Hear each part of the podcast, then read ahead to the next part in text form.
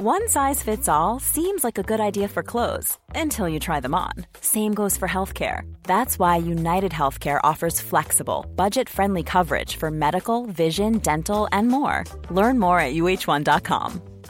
I'm Sandra, and I'm just the professional your small business was looking for. But you didn't hire me because you didn't use LinkedIn jobs. LinkedIn has professionals you can't find anywhere else, including those who aren't actively looking for a new job but might be open to the perfect role, like me. In a given month, over 70% of LinkedIn users don't visit other leading job sites. So if you're not looking on LinkedIn, you'll miss out on great candidates like Sandra. Start hiring professionals like a professional. Post your free job on linkedin.com/people slash people today. Sie hören den Podcast Niemand wird verurteilt. Jetzt bist du safe hier in unserer Bubble. Maria und Nils helfen dir bei deinem Struggle. Jetzt bist du safe, hier kannst du sein, was du willst. Jetzt bist du safe mit Maria und Nils. Hallo, liebe ZuhörerInnen von Niemand wird verurteilt. Herzlich willkommen. Eine neue Folge des fantastischsten Podcasts aller Zeiten ist jetzt vor kurzem gewählt worden.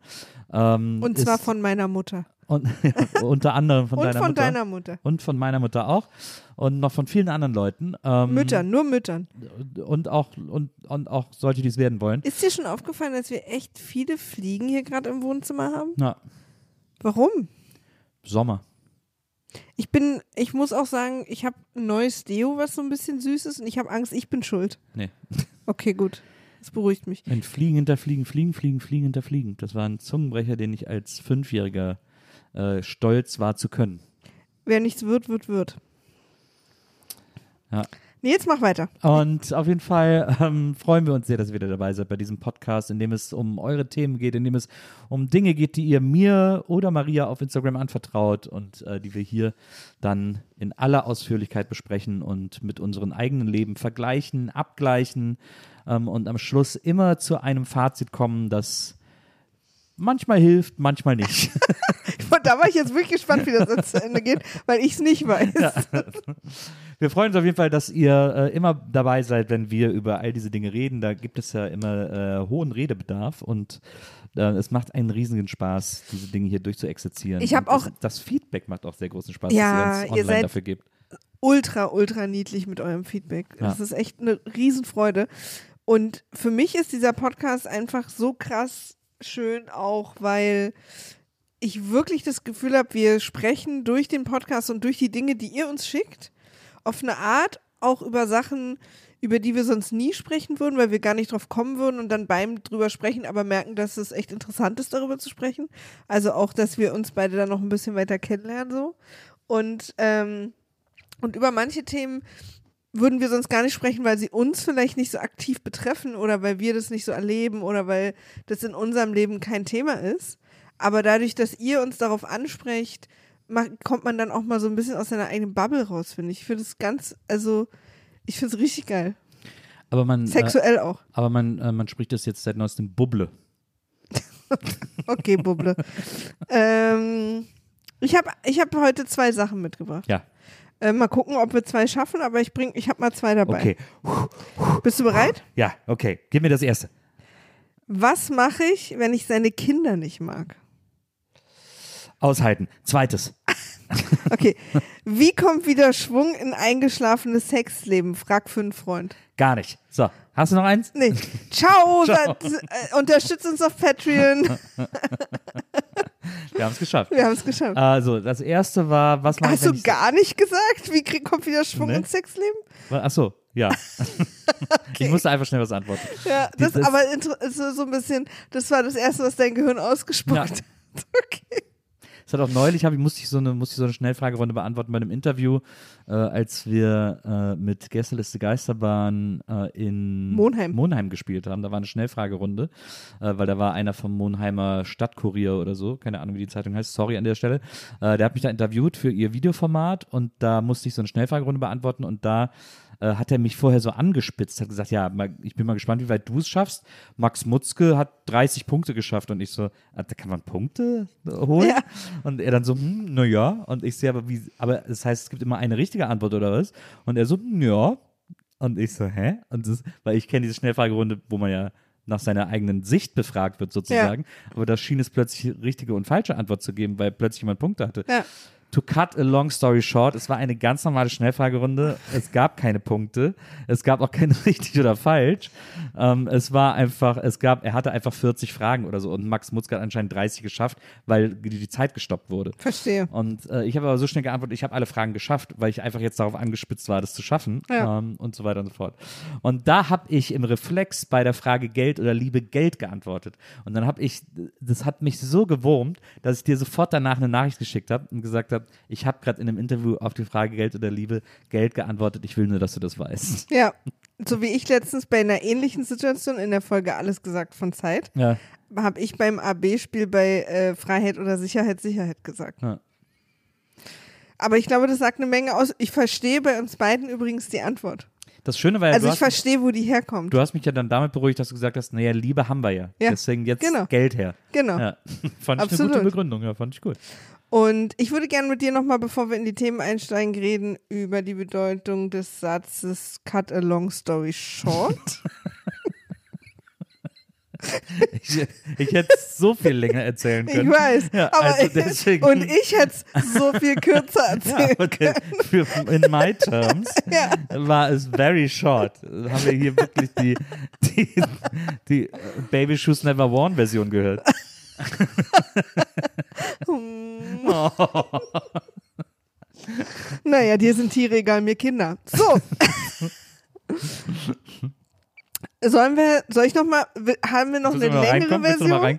Pass auf, ich komme noch mal rein. Ja. Ich habe zwei Themen heute mitgebracht. Ja. Mal sehen, ob wir beide schaffen. Ja. Das erste Thema ist, hat uns jemand geschrieben, ähm, was mache ich, wenn ich seine Kinder nicht mag? Ich nehme an, mit seine ist, sind die Kinder des Partners gemeint. Anscheinend, die er irgendwie mit in die Beziehung bringt. Ähm, tja, was macht man da? Habe ich ja auch, in, in der Situation war ich auch. Also nicht, dass ich die Kinder nicht mag, aber das sozusagen, als wir zusammengekommen sind, hast du ja auch ein Kind mitgebracht. Ja, das das war auch die erste Beziehung, die ich je hatte, wo das so war. Aber das Kind magst du ja Gott sei Dank. Ja. Äh, ich hatte auch mal eine Aber ich hatte Sorge. Also ich kann, ich hatte, ich wiederum hatte am Anfang Angst, was ist, wenn sie mich nicht mag oder ich sie nicht oder so. Also diese Sorgen und so und du hast auch relativ spitz anmoderiert damals, muss man sagen. Ähm, dass ich dann einfach wirklich Sorgen hatte, dass das irgendwann zwischen uns kommt, falls es nicht perfekt läuft. Ja. Ich war aber auch schon 14, muss man sagen. Äh, ich glaube, das macht schon auch Hast noch du was als aus. Teenager kennengelernt? Ja. Jetzt ist ja eine junge Frau. Ähm, Ist, ich hatte mal-. Ich hatte mal eine, ich hatte mal eine Freundin, die äh, Kinder hatte, von denen ich kein großer Fan war. Ähm, Was macht man da? ja, das ist Wa- schwierig. Wie, wie alt waren die? Die waren so äh, Grundschul-Kindergartenalter. Und waren die Vollzeit bei ihr? Nee, die waren auch beim Weil das Vater. macht ja auch noch was die aus. waren Ne? auch beim Vater, aber sie hatte auch die ganze Zeit Stress mit dem Vater. Das heißt aber, ihr wart auch mal alleine. Naja, wir waren auch mal alleine, waren öfter, äh, ich habe sie öfter, wir waren noch nicht lange zusammen, äh, wir waren aber öfter alleine, als dass die Kinder dabei waren. Und ich äh, kann ja gut mit Kindern, ich habe auch mit den Kindern gespielt und Spaß gehabt und so. Aber ich fand die trotzdem, man hat denen schon angemerkt, dass die auch unter diesem Beziehungsaus sehr gelitten haben und diese Zerrissenheit zwischen ihr und dem, und dem Vater der Kinder, die auch beide sehr unterschiedliche Lebensentwürfe dann hatten. Und das hat bei den Kindern irgendwie bleibenden Eindruck hinterlassen und das hat sie ein bisschen anstrengender gemacht. Ja, Mm, Und fair enough, by the way. fair enough, ja, ja, absolut. Ähm, und da sah ich mich tatsächlich auch dieser Frage konfrontiert. Ähm, was mache ich jetzt? Mhm. Weil Aber was mache ich wegen was? Also musstest, wollte sie, dass du viel Zeit mit denen alleine verbringst? darum- also nee, nee, musste man überhaupt irgendwas lösen? Da, ja, ich finde schon. Ich finde, äh, bei einer alleinerziehenden Mutter, auch bei einem alleinerziehenden Vater, ähm, wenn die Kinder haben, dann nehmen die einen wesentlichen Teil der Zeit in Anspruch, Auch der Kommunikation. auch der ne? Kommunikation. Und dann wird es natürlich auch über kurz oder lang ähm, ein Teil des, irgendwie ein Teil des eigenen Lebens auch werden. Also gerade wenn sie so super jung auch noch sind äh, und irgendwie noch viel mehr ähm, zu Hause und Betreuung und so weiter brauchen, dann ist schon klar, dass ab einem gewissen Punkt X ich da jetzt keine Verantwortung übernehmen muss, aber die zumindest öfter um mich rum haben werde. Und äh, das, ich, das ist, glaube ich, schon eine Frage, die man sich stellen muss. Will ich das oder will ich das nicht? Halte ich das aus oder halte ich das nicht aus? Hm, interessant. Ich habe ähm, am Anfang unserer Beziehung war ich ja eine Zeit lang noch in Therapie, haben wir in einer anderen Folge mal drüber gesprochen. Ähm, und ich habe damit gestruggelt, dass deine Tochter mit anderen Menschen, die euch nahestehen, die nicht du und ihre Mutter sind, sehr enge Beziehungen hatte. Also mit anderen Menschen, mit denen entweder sie oder du mal zusammen waren. Ah. Also auch eng in dem Sinne, dass die sozusagen was zu zweit gemacht haben. Ja. Und das habe ich ja nie gemacht, so richtig. Ja. Und ich, ähm, ich liebe deine Tochter über alles und sie mich auch. Aber ich glaube, das hat unter anderem damit auch zu tun, dass ich sie kennengelernt habe, als sie kein Kind mehr war. Ja. So. Also glaube ich zumindest. Ja. Und, und auch, dass ich immer ein bisschen Berührungsängste hatte. So. Ja. Ähm, weil ich nicht richtig weiß, weil ich manchmal nicht weiß, wie man mit Kindern umgeht oder Jugendlichen. Und ich bin nicht, also sagen wir mal so, und das ist auch übrigens ein schlechtes Gewissen, was ich bis heute ein bisschen habe. Äh, ich bin da auch nicht hinterher gewesen. Also wir haben uns immer super verstanden, wenn wir uns gesehen haben, aber ich habe nie mal von mir aus gesagt, lass uns mal was machen oder so. Ja. Und ich habe darüber damals mit meiner Therapeutin gesprochen, dass ich dieses schlechte Gewissen einfach habe und dass ich mich so schlecht fühle, weil ich vielleicht, weil ich, weil ich Angst hatte, dass ich dir ähm, das oder dass du dir vielleicht wünschen würdest, dass es mehr familiär wäre, also Ja. so und dass ich mit, mit ihr sozusagen auch eine eigene Einzelbeziehung aufbaue Ja. und ähm, und dadurch natürlich auch die Dynamik bei uns dreien dann ein bisschen anders wird und ich dir diesen Wunsch nicht erfülle und das für dich vielleicht eine Enttäuschung ist. So. Und damals, und, und, die, und das hat mich wirklich doll beschäftigt, die ersten zwei Jahre, die wir Ja. zusammen waren. Oder Ja. wann auch immer dann die Beziehung, an, äh, die Therapie angefangen Ja. hat. Ähm, da waren wir, glaube ich, schon hier, ne, in der Wohnung. Ja. also waren es auf jeden Fall drei Jahre. Und, ähm, und die hat mir damals gesagt, wenn das Baby jetzt nicht gerade ein Kleinkind ist und die Mutter nicht mehr existiert, also so Sonderzustände, ne? Dass au- also in einer Beziehung zwischen zwei Menschen, zwischen zwei erwachsenen Menschen, in einer äh, quasi Ja. romantischen Beziehung, Ja. wie wir sie führen, Ja. ist sozusagen die einzige Pflichtbeziehung sind du und ich und alle anderen zu zu deiner Familie, du zu meiner Familie und so und so weiter. Also das meint jetzt nicht nur Kinder, sondern auch meine Eltern und deine. Eltern und. Geschwister und hast nicht gesehen. Das sind alles optionale Beziehungen für mich. Also deine. Und ich kann quasi, wenn ich da mit irgendwem nicht klarkomme, und der, der Grund kann, ist ja egal, ob das ein negativer Grund ist oder ob ich mich aus, wie auch immer, Ja. kann ich sozusagen zu dir gehen. Also kann, kann diese Beziehung optional für mich sein. Ich muss nicht mich gezwungen fühlen, nur weil wir eine Beziehung haben, dass ich zu diesen anderen Personen auch eine habe. Das heißt jetzt nicht, dass ich sie hasse und dass ich mit sie auf keinen Fall auf einer, auf einer Familienfeier sehen will, sondern das, das bedeutet eben, dass ich keine extra Einzel-Sonderbeziehung zu denen aufbauen muss. Ja. Ich muss nicht irgendwie äh, deine Mutter anrufen, wenn du sie nicht anrufst oder so. Ja. Ich muss auch nicht irgendwie und so weiter. Also diese Sachen, ich muss das alles nicht. Empfand das aber als, als irgendwie so eine Verpflichtung, so eine Beziehung zu diesen Menschen aufzubauen. Und ich habe mit ihr darüber super lange gesprochen und bin am Ende tatsächlich sehr erleichtert daraus gegangen, weil ich dann plötzlich diese Erlaubnis hatte oder diese Perspektive, dass ich das nicht muss. Ja. Und ich habe dann mit dir damals auch kurz drüber gesprochen und du meintest dann zu mir so, hey, ja, natürlich nicht. Weil du bist halt auch ein besonders toller Mensch. Und Ja. du bist halt auch nicht so, ähm, äh, also so wie, ne, wir, wir zwingen uns nicht zu irgendwelchen Familienfeiern mitzufahren. Also ich fahre zu meiner, weil ich habe dann natürlich auch andere Verpflichtungen. Aber wenn du keine Lust hast, dann zwinge ich dich dann nicht mitzufahren, nur weil du mit mir verheiratet bist. Wenn dann niemand ist, mit dem du was anfangen kannst. Also ich brauche diese, da ist auch geteiltes Leid, nicht halbes Leid. Weil dann, dann bin, ist es für mich irgendwie okay, aber ich fühle mich ja, also du fühlst dich schlecht oder langweilig oder dir ist es nicht angenehm und ich fühle mich dann ja deswegen, also es ist ja geteiltes Leid, es ist ja doppeltes Leid Ja. dann in dem Moment so. Und irgendwie hat sie mir damals die Augen dafür geöffnet, dass ich einfach deine Freundin, damals noch Freundin sein kann und nicht gleichzeitig eine neue Mutterperson für, für deine Tochter oder eine neue Tochterperson für deine Mutter sein muss. So, und das, das hat mich damals total erleichtert und hat mir dann plötzlich so viel mehr Ruhe und Entspannung gegeben in der Art und Weise, wie ich auch mit deiner Seite von, also Freunden und Familie und all deinen Beziehungen umgegangen bin. So. Weil dann plötzlich hatte ich auch das Gefühl, konnten sich ein paar viel natürlicher entwickeln, weil sie nicht aus Verpflichtungen entstanden sind. Und ich konnte aber auch ein paar einfach weglassen. Ja. Das fand ich sehr, sehr beruhigend. Aber das ist natürlich, wenn du sagst, also mit so jungen Kindern dann vielleicht auch nicht so möglich. Wobei du auch zumindest sagen kannst, ich will nichts alleine mit denen machen.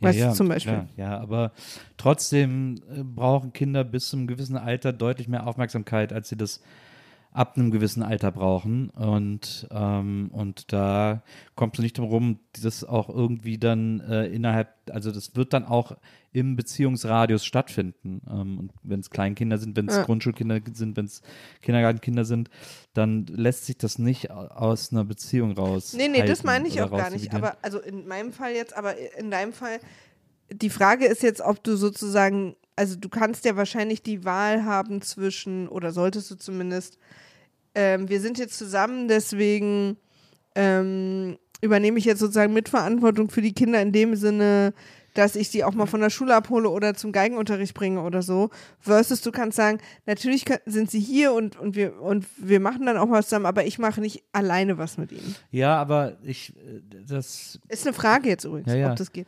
Nee, glaube ich nicht, Mhm. Äh, weil da verschiedene Faktoren zusammenkommen. Erstmal bin ich ja, Mhm. Ich habe damit übrigens keine Erfahrung, tut mir leid, falls ich gerade wirklich dumme Fragen erstmal stelle. bin ich ja in die Person verliebt und will natürlich so viel Zeit wie möglich mit der Person verbringen. Das bedeutet, wenn sie Kleinkinder hat, dass ich das mitnehmen muss, damit ich viel Zeit mit der erwachsenen Person verbringen kann. Äh, deswegen muss ich dann sozusagen auch die, Klein die Kleinkinderzeit mit dazu rechnen, weil die halt sehr viel Zeit brauchen. Ja.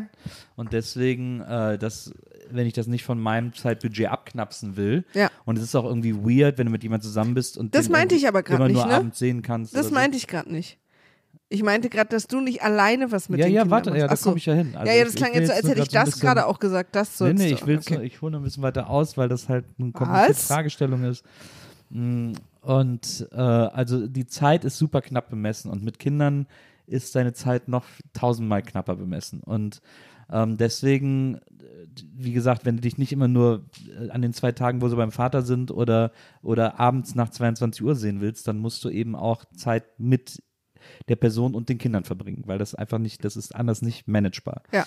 Ähm, und das bedeutet aber auch, dass wenn du äh, eben in diese, äh, in die Person verliebt bist und viel Zeit mit der Person verbringen willst, dass um die zu entlasten oder um Dinge praktischer zu machen, du auch an Momente kommst oder an Augenblicke kommst, wo du dann eben entsprechend Verantwortung übernehmen willst, musst, kannst, darfst. Also die Kinder von der Schule abholen, die Kinder äh, irgendwo hinbringen oder so, um, die, um das gemeinsame Zeitbudget irgendwie sinnvoller aufzuteilen. So.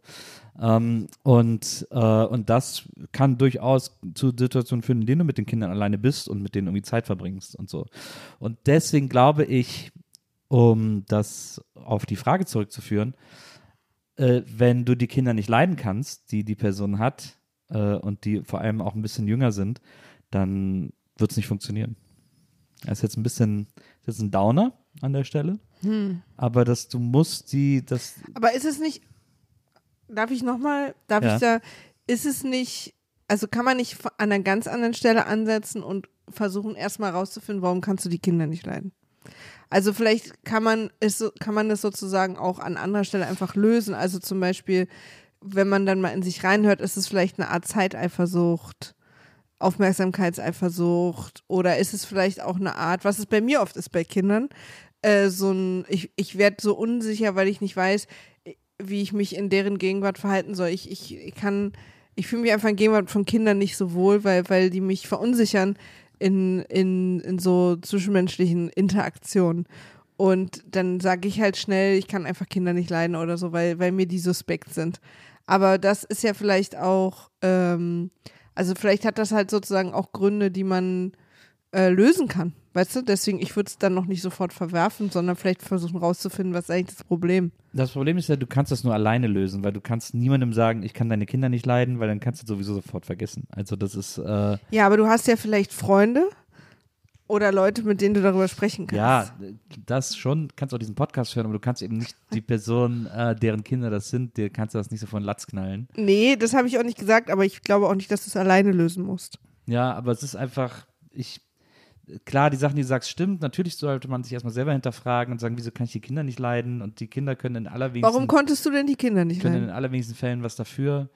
Ja, wie gesagt, die waren so ein bisschen, ich finde, die waren auf eine, die waren so ein bisschen nervig, die waren Ja. so ein bisschen unterbeschäftigt, die waren so ein bisschen, äh, weiß ich auch nicht, ich fand die relativ laut, ich fand die irgendwie relativ ähm, so, so uninteressiert irgendwie. Äh, Ja, und das hat, also mit denen hat so, hat das wenig Spaß gemacht, ja. äh, zu kommunizieren und irgendwie Quatsch zu machen oder so. Und da war, also es gab es auch keine, weil, also man wurde ja schon in Situationen geworfen in seinem Leben, wo man mit den Personen gegenüber nicht so richtig ausgekommen ist.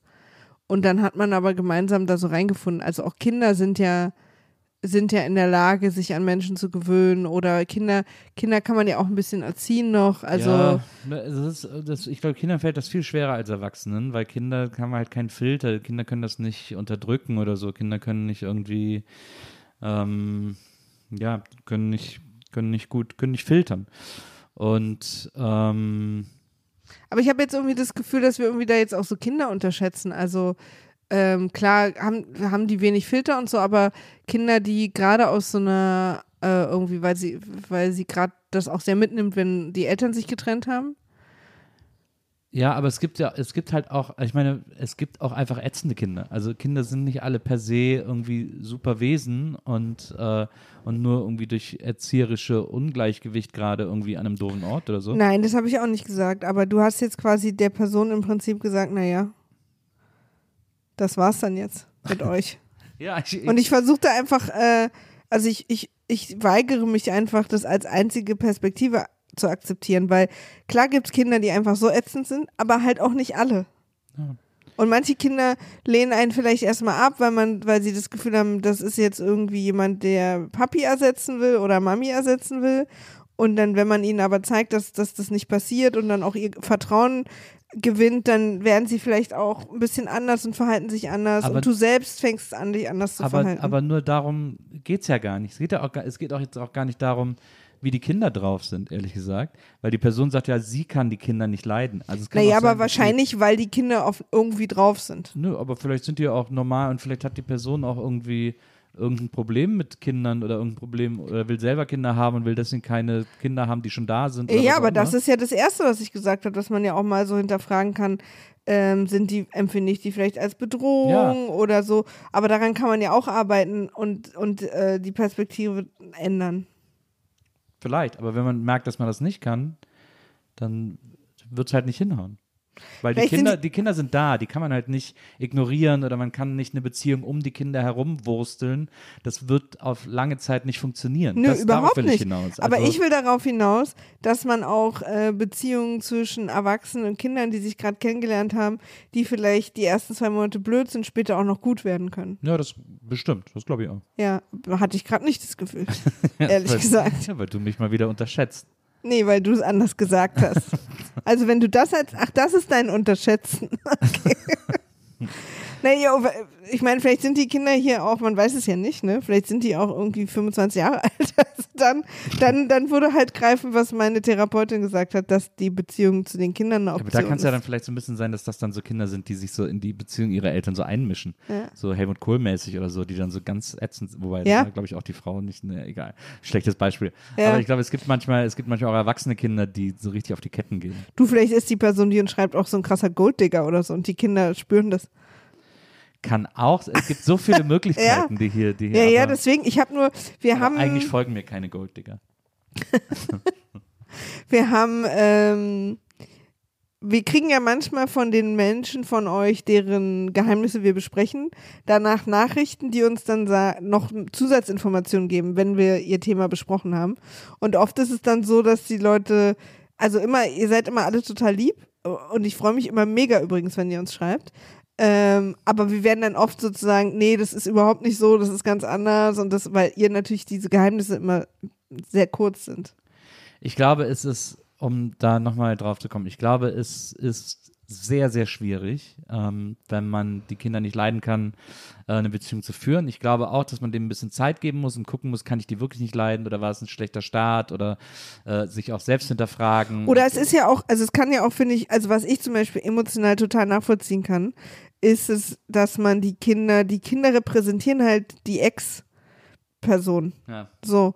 Und, und repräsentieren halt auch super krass dieses für immer währende Band zur Ex-Person. Ja. Und das ist, finde ich, wahnsinnig ähm, beängstigend. Ja. Bin ich zu laut?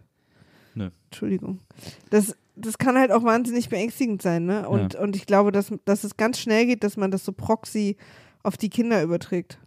Na, auf jeden Fall äh, gibt es da unterschiedliche Grade an, an Genervtheit oder Irritation, die es da geben kann am Anfang so einer Beziehung. Aber euch muss auf jeden Fall klar sein, dass es, wie gesagt, man kann das nicht ohne die Kinder führen. Man kann, also gerade wenn sie jung sind, wird diese Beziehung nicht ohne die Kinder sein können. Und dann muss man eher gucken, äh, aber lag es jetzt vielleicht an mir, war der Staat doof, äh, kann ich irgendeinen Zugang zu den Kindern finden? Und da kann ja dann alleine was machen, die Kinder mal alleine zur Schule bringen, auch äh, hilfreich sein. Also man kann dann auch initiativ sagen, du, ich bringe sie morgen mal zur Schule, dann können wir ein bisschen Zeit verbringen, ein bisschen quatschen. Manchmal dann, sind Kinder auch ganz anders drauf, wenn sozusagen keins ihrer Elternteile Genau, dabei und dann ist. hat ne? man da so eine eigene Ebene mit denen, die, äh, die auch total hilfreich sein kann, die dann unabhängig ist von der, von der Elternperson, dass man so eine eigene Freundschaft zu den Kindern aufbaut, die auch eigene Codes hat, eigene Sprüche hat, mit der, äh, mit der die Elternperson gar nichts zu tun hat, was äh, total hilft, um sich irgendwie, um, äh, um sich nahe zu kommen, um eine Einheit zu sein. Äh, das würde ich auf jeden Fall noch versuchen, ähm, also da äh, darauf hinzugehen, wenn die Beziehung äh, ähm, interessant ist und was werden soll und irgendwie man da Hoffnungen hat und man die eigentlich führen will, dann wäre das auf jeden Fall, glaube ich, auch nochmal eine Art, wie man da angreifen kann und wie man da ähm, irgendwie ein besseres Outcome haben kann. Weil natürlich, immer wenn man mit den Elternteil zusammen ist und den Kindern, sind die natürlich auf den Elternteil fixiert und da ist man immer so ein bisschen drittes Rad am Wagen. Deswegen, äh, Kinder sind total dankbar, wenn sich Erwachsene für sie interessieren und wenn Erwachsene cool sind zu ihnen, ähm, in den meisten Fällen. Und da kann man ja dann irgendwie, kann man ja, wie gesagt, eine eigene Beziehung zu denen aufbauen und da irgendwie ähm, um da irgendwie mit klarzukommen. Also das, äh, das würde ich auf jeden Fall noch unbedingt empfehlen und unbedingt vorschlagen. Ja, voll. Also ich, ähm, ich kann halt, ich bin halt eine Person, die maximalen, maximale Skepsis jeden Kindern gegenüber hat. Und bei uns beiden hat es trotzdem super funktioniert. Ja. Deswegen. Und ich war dann auch am Anfang auch direkt ein paar Mal mit Anais alleine und es hat immer super funktioniert. Also ich musste mich halt ein bisschen überwinden. Oh.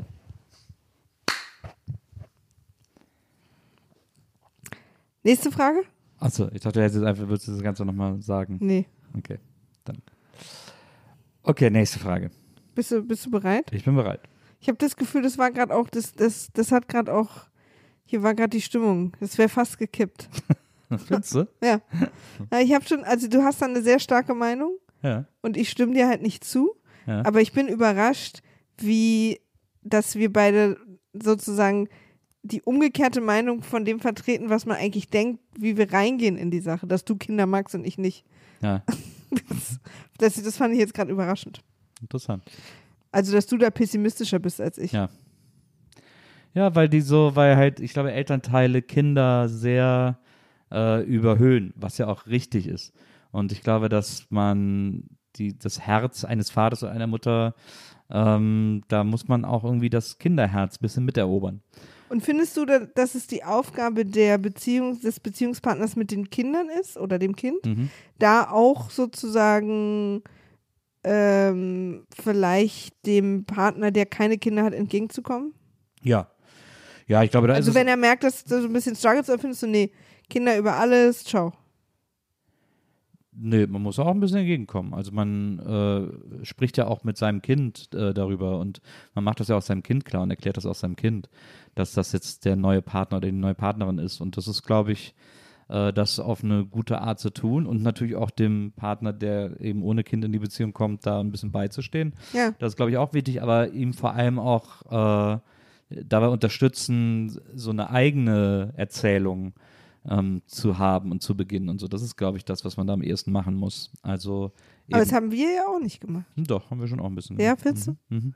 Ich finde, du hattest auch mit. Äh, Ich war, ich, ich war dann, ich war oft die coole Tante. Ja, du warst die coole Tante und du hattest auch dann relativ schnell auch mit meiner Tochter so Insider-Jokes zwischen euch Stimmt. beiden und so, die ihr irgendwie immer gemacht Stimmt. habt. Und Wir haben, ich, ich hatte auch, also ich hatte nie so ein elterliches Gefühl, sondern immer eher so ein, ja, so ein, ähm, so ältere, also eher so ein freundschaftliches du sollst ja. Du Also ich war nie ihre Freundin, nee. so, ne, dafür bin ich auch zu alt, aber es war eher immer so ein freundschaftliches Ja. Gefühl zwischen uns. Ja, das ist ja auch richtig so. Also ich, Ja. da soll, da soll man sich auch keine Illusionen geben. Und das finde ich auch Quatsch, da Ja. ein elterliches Gefühl herstellen zu wollen oder so. Das ist Naja, also schon elterlich im Sinne, ich habe mir schon auch immer Sorgen ein um verantwortungsvolles gemacht. Gefühl. Genau, das ist was genau. anderes, aber kein elterliches Gefühl. Also das ist, glaube ich, da will man gar nicht hin. Also ich, Ja. Na, weil sie das ja mit anderen Leuten schon durchaus hat, aber die sind halt in ihr Leben gekommen, als sie auch noch viel kleiner war. Ja, und die waren auch mehr da und hatten dann eine größere, eine größere Rolle irgendwie. Ja, also ja. das, Naja,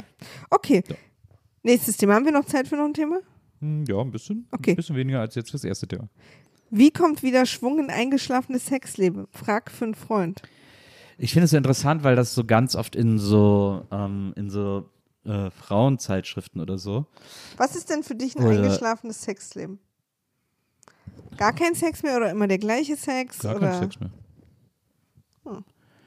Und da sind, glaube ich, so die, die Ratschläge irgendwie immer gleich. Also so versuchen Sie es doch mal.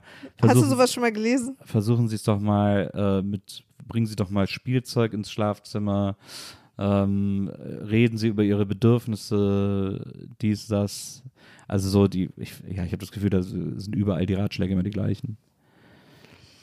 Also, Aber die Frage ist, äh, stimmen die, wenn das überall immer die gleichen Ratschläge sind und diese Frage immer noch aufkommt, dann ist die Frage, ob die Ratschläge naja, aber da sind. wächst ja auch eine Generation nach, die die dann zum ersten Mal hört. Nein, aber also, äh, wenn ein Sexleben eingeschlafen ist, Ja. für mich heißt es übrigens nicht unbedingt, dass es keinen Sex mehr gibt, sondern dass der Sex vielleicht ein bisschen boring geworden ist.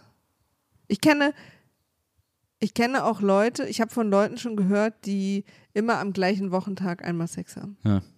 Also sowas ist, wäre für mich auch ein eingeschlafenes Sexleben. Oder? Also wenn man Sex Weiß nach ich nicht. Kalender hat?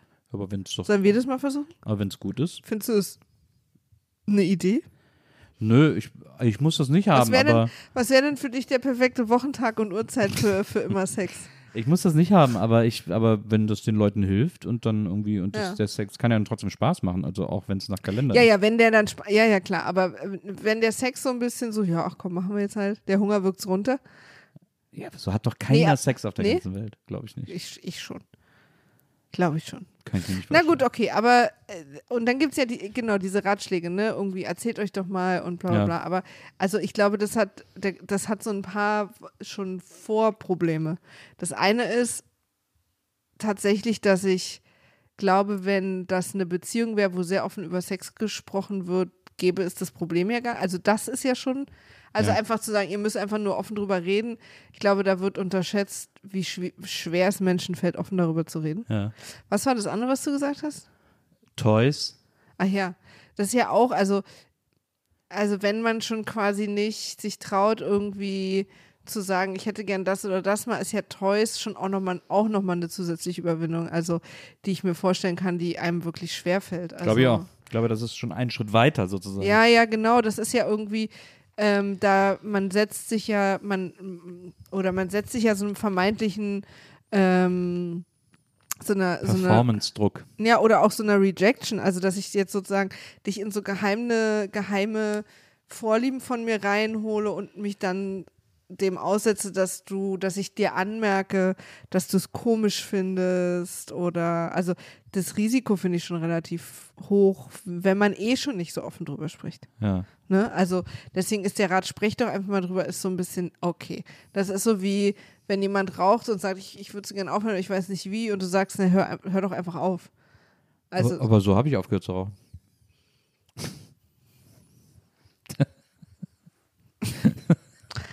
Nils Buckelberg ist heute der hilfreiche Mann. So habe ich schon, ich habe von einem auf den anderen Tag aufgehört. So.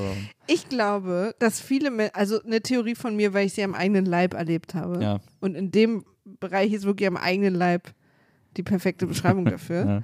ist, dass viele ja auch gar nicht wissen, was sie eigentlich noch interessant und aufregend im Bett finden würden, weil man ja oft gar nicht so, gar, erst gar nicht in die Situation kommt, wo man überhaupt mal nachforscht. Also ich habe in den letzten Jahren super viele Sachen entdeckt, an denen ich interessiert bin, aber nur weil ich wirklich aktiv äh, nachgeforscht habe. Ja.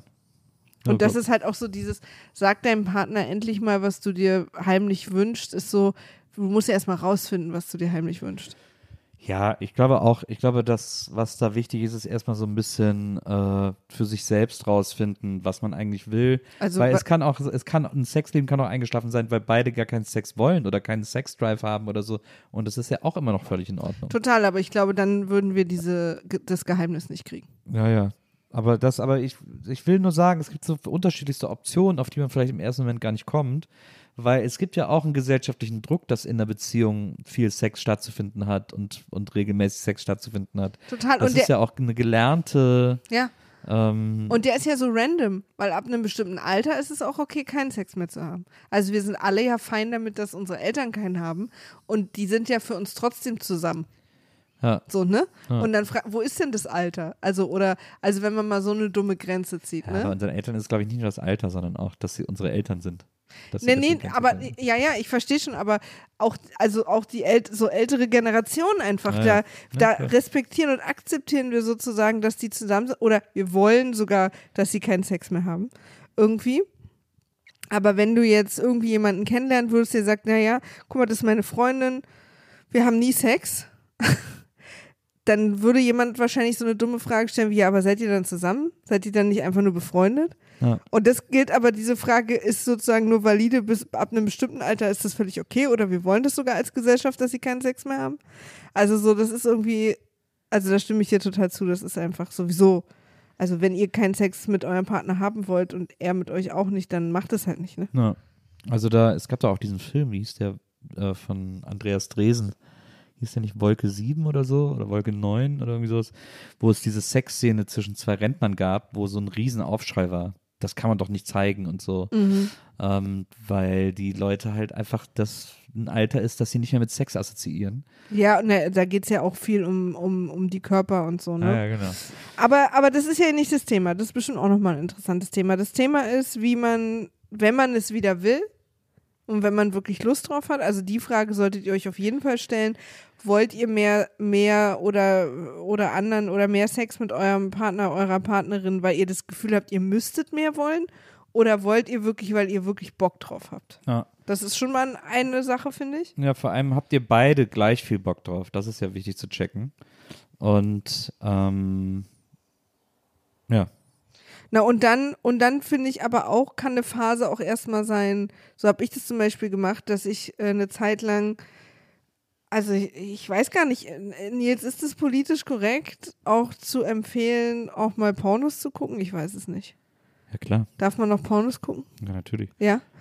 Also für mich, ich habe dann einfach mich eine Zeit lang mal mit mir alleine beschäftigt, habe mir so ein paar Toys gekauft, habe so ein paar äh, erotische, erotische Geschichten gelesen, äh, so Fanfiction und, und habe auch viel Pornos geguckt und bin echt da über noch mal so ein paar Sachen gestolpert, von denen ich gar nicht wusste, dass ich darauf stehe, die übrigens auch jetzt nicht außergewöhnlich crazy sind, wo ich weiß, dass wenn ich dich frage, würdest du das mal mit mir machen, würdest du sagen, klar, kein Ding, weil das keine crazy Sachen sind, so weißt du. Äh, und auch crazy Sachen wären übrigens okay, aber ich will nur sagen, das heißt jetzt nicht, dass ich meine, ihr sollt jetzt da irgendwelche komplizierten Sachen unbedingt entdecken müssen, aber ich bin auch noch auf sehr ähm, durchschnittliche Vanilla-Sachen gekommen, von denen mir gar nicht klar war, dass sie mich so antören. Und dann kommt natürlich noch dazu, dass auch nicht alles, was einem bei Porno antören, das auch was ist, was man dann wirklich in real machen will, ne? Ja. Aber ich bin wirklich über viele Sachen gestolpert, die, die mich interessieren und konnte dann zu dir zurückkommen, quasi mit einem mit einem größeren Wissen und neuem Wissen über Sachen, die ich gerne mal probieren will. Und das kann zum Beispiel ein Weg sein. Ich glaube, da ist auch viel erstmal so ein bisschen Selbstsuche interessant. Ja. Glaube ich auch. Ich glaube, das ist sogar der Schlüssel zu der ganzen Problematik oder Thematik, ähm, dass man da sehr äh, bei sich suchen muss und für sich suchen muss, was will ich, was, was erwarte ich überhaupt von Sex, welchen Sex will ich, wie will ich den, wie soll der aussehen, äh, das, ich meine, es ist natürlich kein Wunschkonzert, da gehören immer zwei dazu und, aber man muss schon wissen, weil ich glaube, das auch oft ein Grund dafür ist, dass sowas einschläft, dass dass man da ja äh, eine gewisse Zeit lang gar nicht mehr so eine große Kompabilität spürt. Da, darum schläft es ja ein eigentlich. Und dann muss man doch erstmal bei sich selber ergründen, woran das liegt. Was, wie habe ich mich vielleicht verändert sogar äh, zu Dingen, die ich früher mochte, die ich vielleicht gar nicht mehr mag oder, oder irgendwie was anderes suche oder erwarte oder so. Das ist, Sex ist ja, oder sexuelles Begehren oder Sexualität ist ja so fluide und so äh, in so einem ständigen Fluss und so einem ständigen Wechsel und so einer ständigen Veränderung, ähm, dass ihr, ich glaube, kein Mensch auf der Welt hat sexuelle Präferenzen, die ein Leben lang in Stein gemeißelt Finde sind. ich, finde ich total interessant, dass du das sagst, weil komischerweise habe ich darüber noch nie so nachgedacht. Aber dass ich die Sachen, auf die ich im Bett stand mit Anfang 20, jetzt natürlich auch vielleicht nicht mehr auf die stehe. Ja. Äh, weil alles, du, alles verändert sich ja. Also ja ich, ich habe letztens mit Erschrecken festgestellt, ich glaube, ich mag keine Pommes mehr. Ähm, und ich bin auch super traurig deswegen, aber die letzten 20 Mal, die ich Pommes bestellt habe, fand ich das einfach überhaupt nicht mehr interessant. Und habe es am Anfang auf die Pommes geschoben, aber ich bin's. Ja. Ähm, und, und man verändert, seine Persönlichkeit verändert sich, die irgendwie Schutzbedürfnisse verändern sich und, und ich glaube, dass die Sexualität und was einen antörnt und was einen nicht antörnt, hat, kann man nicht davon trennen, dass man sich als Person entwickelt, glaube ich. Total, glaube ich auch. Und deswegen, äh, deswegen ist das einfach so wichtig, was du gesagt hast. Deswegen ist es so wichtig, äh, erstmal bei sich selber nachzuforschen und horchen. Ähm, was mag ich, was mag ich nicht, was mag ich nicht mehr, was mag ich jetzt erst, äh, was gestehe ich mir jetzt erst zu, was gestehe ich mir jetzt erst ein. All diese Dinge, die äh, bei Sexualität eine wichtige Rolle spielen, die müssen einfach äh, immer wieder, ich glaube nicht ständig, aber schon in regelmäßigen Abständen auf so einen Prüfstand gestellt und gecheckt werden. Wenn weil, ihr Lust darauf habt. Wenn ihr Lust darauf habt. Weil das, äh, weil da werdet ihr die ein oder andere überraschende, überraschende Neuigkeit feststellen. Voll. Also ich total. Ja. Und, ähm, und dann übrigens heißt es auch nicht, dass alles, was ihr da so entdeckt, was ihr so toll findet, ihr auch alles mit eurem Partner, eurer Partner teilen müsst. Ja. Also es gibt ein paar Sachen, die ich jetzt erzählt habe, weil, weil ich weiß, da, das ist was, woran wir vielleicht beide irgendwie was machen können. Äh, aber es gibt auch ein paar Sachen, die behalte ich einfach für mich und das sind jetzt einfach Sachen, die ich, die ich einfach für mich habe so. Äh, und wo ich es auch schön finde, dass das mein Ding ist einfach. Ja. Also, das finde ich auch wichtig. Aber trotzdem, glaube ich, ist eine Hürde, die, die wirklich real ist, die viele haben, sich zu trauen, das dann auch zu erzählen oder dieses Gespräch anzufangen und so. Und ja, da hilft wahrscheinlich ein kleines Weinchen. Dunkelheit. Ähm, Dunkelheit. Nee, wirklich, eventuell. ohne Witz. Also so im Bett nebeneinander liegen im Dunkeln vielleicht oder so. Ja, und so, aber so ganz dunkel und beide gucken an die Decke. Ja. Und, und wenn einer Hände. von euch auf irgendwie so, äh, so online so Zir Grillenzirpen finden kann, was er dazu anmachen kann, das oder so, das, also, ja. Und Hände auf die Bettdecke natürlich und dann einfach raus damit. Nee, also da gibt's ja, ihr, ihr wisst selber, Oder so im, oder im Urlaub so angetütet spazieren gehen am Strand oder so. Also so, dass man Hm. auch irgendwie in so einer Situation ist, wo man sich auch theoretisch wohlfühlen würde, weil das finde ich wichtig in so Gesprächen, dann auch nicht die ganze Zeit zu reden, sondern auch was zu sagen und den anderen kurz drüber nachdenken zu lassen. Ich finde sowas bei so Spaziergängen oder irgendwie so immer angenehmer, als wenn man sich irgendwie am Küchentisch gegenüber sitzt und ins Gesicht guckt. wie hässlich du gerade Gesicht ausgesprochen hast. Gesicht. ja. Nein, aber weißt du, was ich meine? Also es gibt einfach ja eher konfrontativere Gesprächssituationen als andere. ja. Und man weiß ja auch, wenn man irgendwie mit Freunden spazieren geht, ist so ein Gespräch, float auch irgendwie ganz anders. Und manchmal redet man auch kurz nicht und guckt, be- beide gucken so ein bisschen in der Gegend rum und so. Also ich glaube, man kann sozusagen, also und, und während so am Tisch gegenüber auch so eine Verhörsituation ist, wo man vor allen Dingen sein Gesicht auch so gegenseitig beobachtet, das meine ich so. Also es ist kein gutes Gespräch, während man gerade ringt. Ach Mann. Das können wir hier auf jeden Fall festhalten. ja. Wenn ihr einen Partner gerade im Schwitzkasten habt oder so. Nils und ich haben gerade keine guten gemeinsame Sprache in wann ist jetzt ist so eine Gag-Antwort gut und wann ist eine ernste Oh. Antwort gut. Oh. so hier, diese Double Standards, die hier, die hier aufrecht gehalten werden. Naja, auf jeden Fall ähm, so und das, ich, also es wird nicht, ähm, da, so weit muss man dem Schuh zustimmen, es wird nicht äh, lösbar sein, ohne drüber zu reden. Das ist, Ja. das, den, Und den Zahn müssen wir euch leider ziehen. Entschuldigung. Aber ich wollte gerade sagen, was ich auch total wichtig finde als Herangehensweise für so ein Gespräch, ist, dass das Gespräch nicht als Ende haben muss, dass, dass ihr dann Sachen ausprobiert, dass ihr irgendwas löst, sondern ich finde, ein wirklich ultra wichtiger Schritt in so einem Gespräch ist einfach zum Beispiel erstmal dieses Gespräch zu haben. Und, und danach kann auch erstmal nichts passieren. Aber dieses Gefühl zwischen euch beiden, dass, dass der Partner oder die Partnerin jetzt zumindest mal weiß, dass es auch noch andere Wünsche gibt und so. Und da muss man sich vielleicht auch mal auch so ein bisschen Zeit lassen und ein zweites und drittes Mal drüber sprechen. Ja. Also erzwingt dann auch nicht, erzwingt dann sozusagen auch nicht, vielleicht ist es euch, also einer Person fällt es auch in der Regel immer leichter darüber zu sprechen als der anderen. Das ist dann wahrscheinlich auch die Person, die es anspricht. Und da muss man der anderen Person auch wirklich einräumen, vielleicht damit dann auch erstmal ein bisschen schwanger zu gehen. Also, das fand ich jetzt so unpassende Wortwahl, aber. ich finde es ich find's eine klasse Wortwahl. Aber ähm, klar, also ich meine, äh, Gespräche über Sexualität sind ja in den allermeisten Fällen immer noch relativ stigmatisiert. Und äh, das gilt es erstmal zu durchbrechen und dann ein normales Gesprächsthema draus zu machen. Und das braucht erstmal so ein, zwei Gespräche, in denen man sich darüber unterhält und auch so annähert und auch guckt, wie viel kann ich dem oder der anderen erzählen und wie weit kann ich gehen in der Erzählung, in der Beschreibung und so weiter und so fort. Das muss man ja alles erst so ein bisschen ähm, austarieren. Aber äh, wenn man das hat, dann ist das, kann das der Beginn sein eines sehr interessanten Topics, über das man immer wieder sprechen kann und eines sehr interessanten Themas, über das man sich auch immer wieder austauschen kann. Und darüber, über diesen Austausch, über diese Normalisierung des Themas, äh, kann dann auch auf viel einfacherem Wege wieder eine körperliche Annäherung stattfinden. Und ich finde es auch wichtig, wenn ich jetzt sozusagen mir Mut mache und, und meinem Partner erzähl, mir traue, was zu erzählen, was, was ich gerne mal machen würde, was ich noch nie erzählt habe, so, dass ich dann auch nicht den Partner in dem Gespräch vergesse. Also ich finde es schon auch okay, wenn man immer fragt, ey, ist es gerade okay, dass ich das erzähle, willst du irgendwie, äh, weißt du, so, oder auch rückzufragen. Willst du dich setzen? Ja, willst dich kurz hinlegen.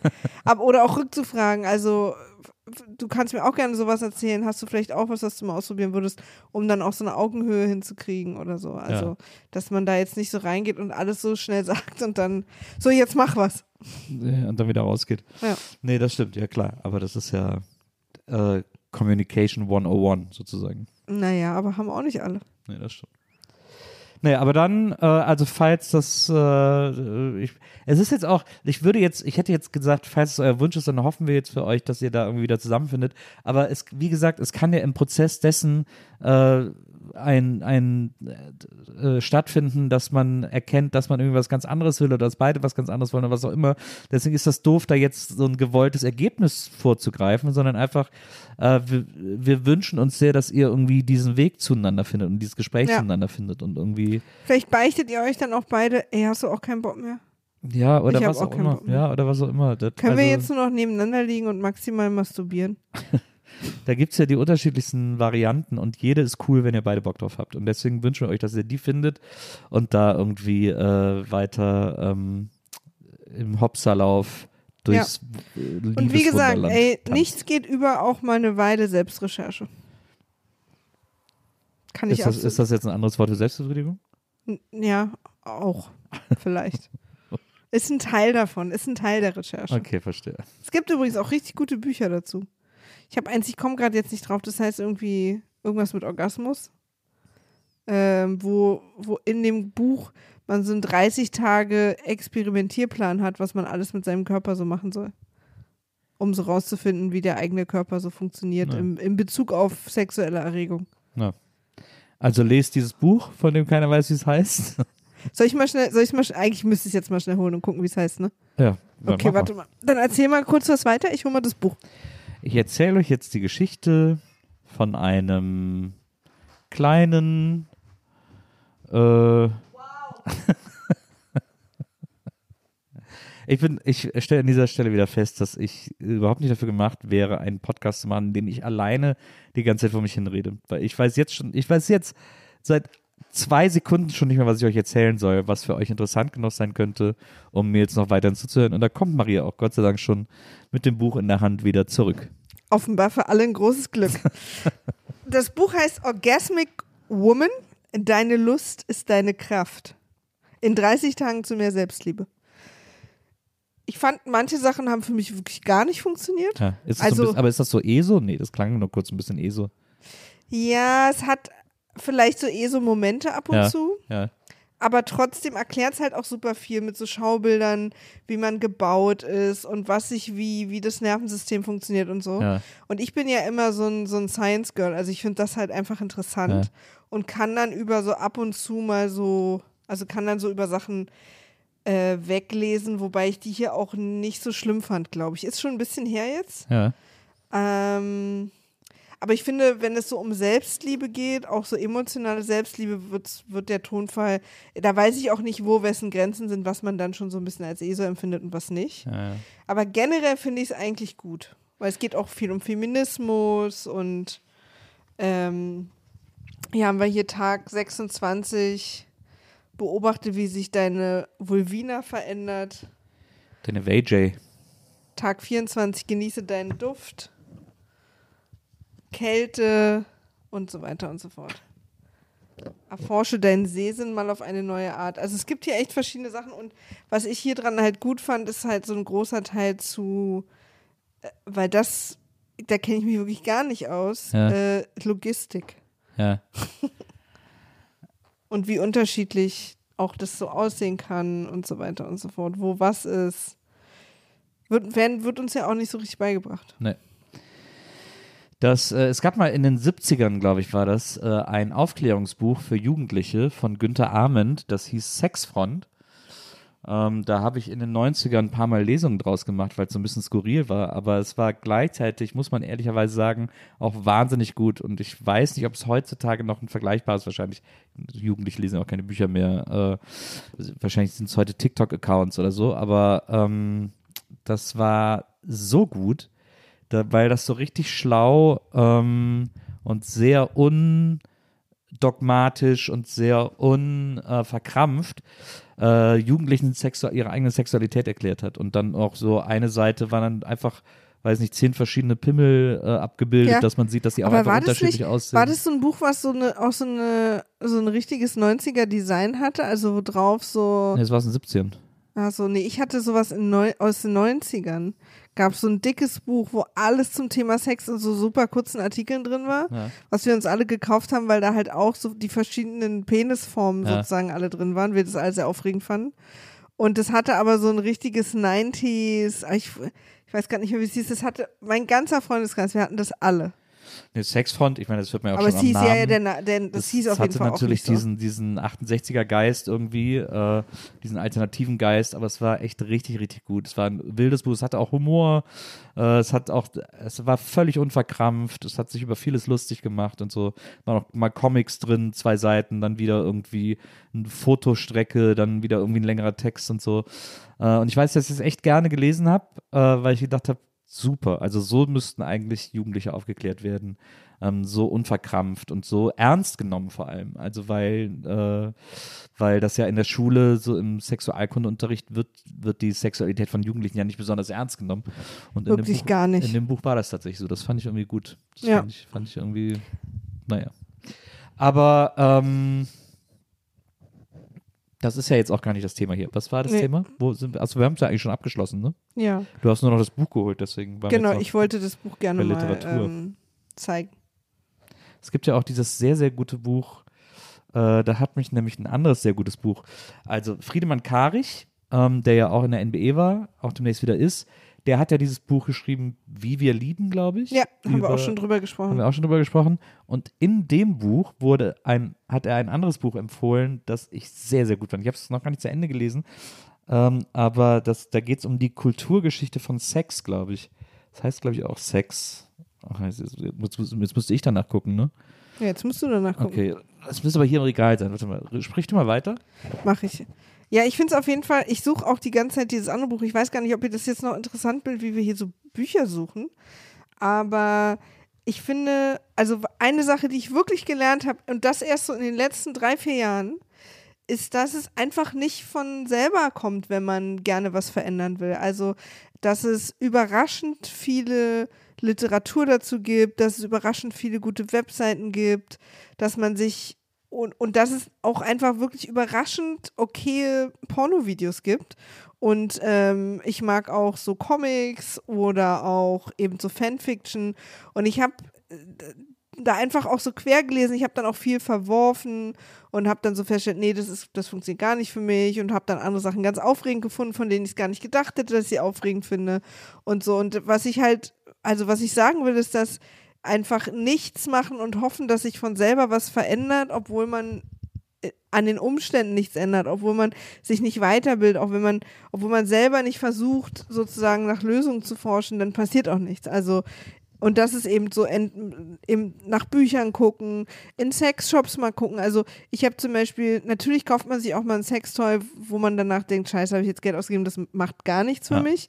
Aber oft, also ich weiß nicht, wie es dir geht, aber bei mir ist es oft so, zumindest jetzt nach der Zeit, die ich schon als sexuelles Wesen lebe, dass ich in den Läden stehe und auch wenn das mal was Neues, ich, ich dann schon aber schon so ein Gefühl habe, ah, ich glaube, das ist was für mich oder ich glaube, das ist nichts für mich. Ansonsten äh, Stichwort äh, Umtauschrecht. Äh, nee, Spaß. das ist natürlich bei Sextoys äh, nicht so angebracht. Aber ja, man muss auch mal, äh, so wie es, wie man es auch in der Sexualität äh, hält, so gilt es natürlich auch für den Toy-Kauf oder so. Man muss auch mal daneben greifen. Ja. Äh, man muss auch mal äh, Lust aufs Risiko haben. Ja. Äh, weil es ist einfach, das in der Hand zu haben und sich das vorzustellen, ist immer was anderes als es auszuprobieren. Total. Ähm, gilt bei Sextoys wie bei Sex. Äh, gilt auch bei, bei Pornos, also oder, oder Geschichten oder Sachen, die ich lese und tot, mich total anhören, ich aber weiß, dass ich die nicht machen will. Ja, absolut. Also Den Unterschied also rauszufinden, ist auch total wichtig. ich habe jetzt übrigens das Buch nicht gefunden, aber Ja. es heißt irgendwie Sex, eine Geschichte oder irgendwie sowas. okay. Ähm, kann ich ja vielleicht nochmal nachreichen oder bis zur nächsten Folge habe ich es vergessen, aber ähm, das hat mir auf jeden Fall sehr gut gefallen, äh, weil es darüber berichtet hat.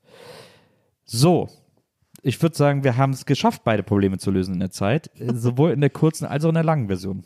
Wir haben zumindest den Geheimnissen ein paar, hoffentlich ein paar Gedankenanstöße gegeben. Ich finde, wir haben es gelöst. Ich, das ist so negativ von dir formuliert. Nee, Steh doch mal dazu, dass wir es gelöst haben. Ich, ich habe es vorsichtig formuliert. Ja, aber auf so eine negative Art vorsichtig. Okay. naja, so, auch so repräsentieren wir zwei verschiedene. Ja, aber komm doch mal auf meine Seite. Mache ich gleich. Das, äh, wär, ich finde, wir haben es gelöst und äh, wer was anderes behauptet, lügt. Okay. Deswegen äh, an dieser Stelle vielen Dank, dass ihr wieder dabei gewesen seid. Ähm, danke für eure Unterstützung unseres Podcasts. Da freuen wir uns tierisch drüber. Danke auch, dass ihr äh, so mitfiebert, dass ihr uns manchmal auch Nachrichten schreibt. Wir haben es ja heute auch schon erwähnt, ähm, dass wir da manchmal von euch Antworten kriegen und so. Wir finden das super. Wir lieben das sehr, äh, von euch zu hören, äh, weil wir finden, dass ihr eine wahnsinnig tolle ähm, Community seid. Und das macht sehr großen Spaß, für euch diesen Podcast zu machen. Deswegen an der Stelle einfach mal vielen, vielen Dank. Und ähm, wir freuen uns, euch nächste Woche wieder zu hören. Oder dass ihr uns nächste Woche wieder hören könnt. Ja, das stimmt. Wir freuen uns, dass ihr uns nächste Woche wieder hören könnt. Darauf freue ich mich tierisch. Bis Danny. Bis dann, macht's gut. Tschüss. Sei